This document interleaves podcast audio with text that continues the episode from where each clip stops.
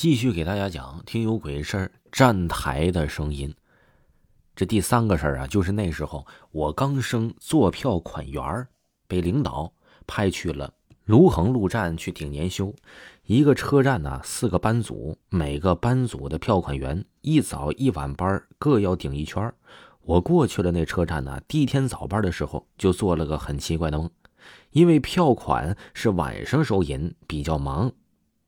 白天呢，反而是没什么事儿，就是除了外面客服需要兑换一些零钱送出去，跟自动售票机卡出去看一下，基本也就没什么事，所以白班比较闲。我记得吃完中饭，我就在车控室趴在桌子上午休了。他们在边上啊，全程听着我的无间断，但是何时何地睡着的，我一直想不起来。梦境都很逼真，我就那么趴着，其他同事们就嘻嘻哈哈的在我边上闲聊。然后站长进来拍拍我说：“让我带新人领一下工作服。”我起身就准备出门了。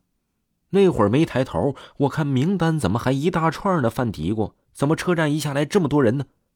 同时，我随口就问了：“这站长新人在休息室吗？”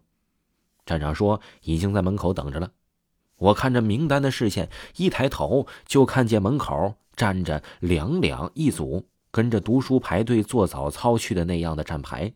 主要啊，还是都是一些这个赤身裸体的年轻女青，这皮肤颜色就跟尸体一样发白，又有点发紫、发青，说不上来。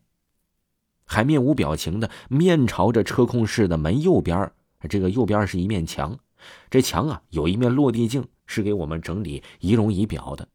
他们就面对这个镜子，好似就等我带他们往镜子那儿走去报道、领衣服似的。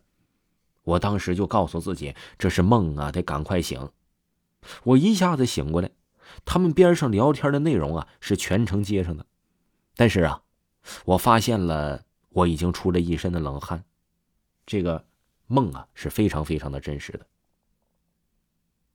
毕竟是梦。其实啊，我也没太往心里去，我只知道其他同事叮嘱我不要睡南更二的那个房间，也听过这边车站的同事啊，还有我同学他们。之前分在这里也给我讲过，这个车站呢是非常邪门的，都是那男更衣室发生的事儿。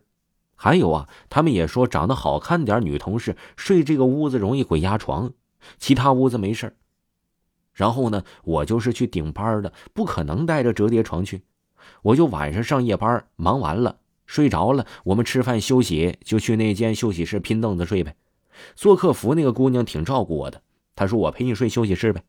他就特地把折叠床拿过来，我俩呢靠着桌子边，他这头我那头，呈 L 状靠头的睡。我睡眠也不差，也不能拖着人家不休息啊。我听着他的呼吸声，已经深睡眠了。我想看着手机呀，是越看越精神，就把手机放桌上也睡了。我呢是拼了一个椅子，侧躺着，双手环抱胸前，膝盖微蜷的姿势躺着。刚关了手机有五分钟吧，想去看看上个厕所呗，一下发现自己又不能动了，但是我发不出声。长这么大呀，真是第一次遇到鬼压床，就在这个屋子。之前也听别人说，反正就是动也动不了，又不能发声。我寻思天亮就好了，有本事你就弄死我。心里这么想着，就不去上厕所了呗，继续睡好了。一下我头皮就发麻了，我感觉呀。有一个手指从我的脖子后面的脊椎处开始拿指尖摸我，一直往我屁股那儿慢慢的滑下去，我一下就不淡定了，然后赶紧让自己冷静下来，心里喊着谁来救救我呀！一直默念了三四遍谁来救救我，坐起来了。后来呀，我就去上了个厕所，回来呀，一直坐到了天亮。虽然有点后怕，但是我没好打扰人家休息。一早上啊，我就跟那个姑娘说了。说我在这个男更衣室啊，鬼压床了。我才第一圈班，而且呢，我在休息室呢，真是遇到了。要么让我去跟领导说，我换个车站顶班呗。我想想，哎呀，还是别麻烦我领导了，就继续顶第二个票款的班。结果早班又是做怪梦了，还是那样无缝衔接，现实跟梦境就像循环似的。我又在车控室趴着睡着了。我这个梦啊，梦见了站长说客服硬币快没了，让我兑换一百个硬币送出去。我从编码室里出来，拿着硬币就往外走的时候啊，看到那个走廊那一个陌生男人侧面对着头对着我，他面朝车控室门口那面墙上的镜子，就站在那儿一动不动。然后我就开口跟他说话了：“你好，请问你找哪位啊？这里是我的工作区域，乘客是不能进来的。”他大概离我有七八米远吧。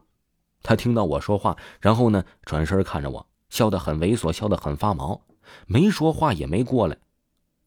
后来呀，晚班交接，我就跟我同事说了这个梦呗。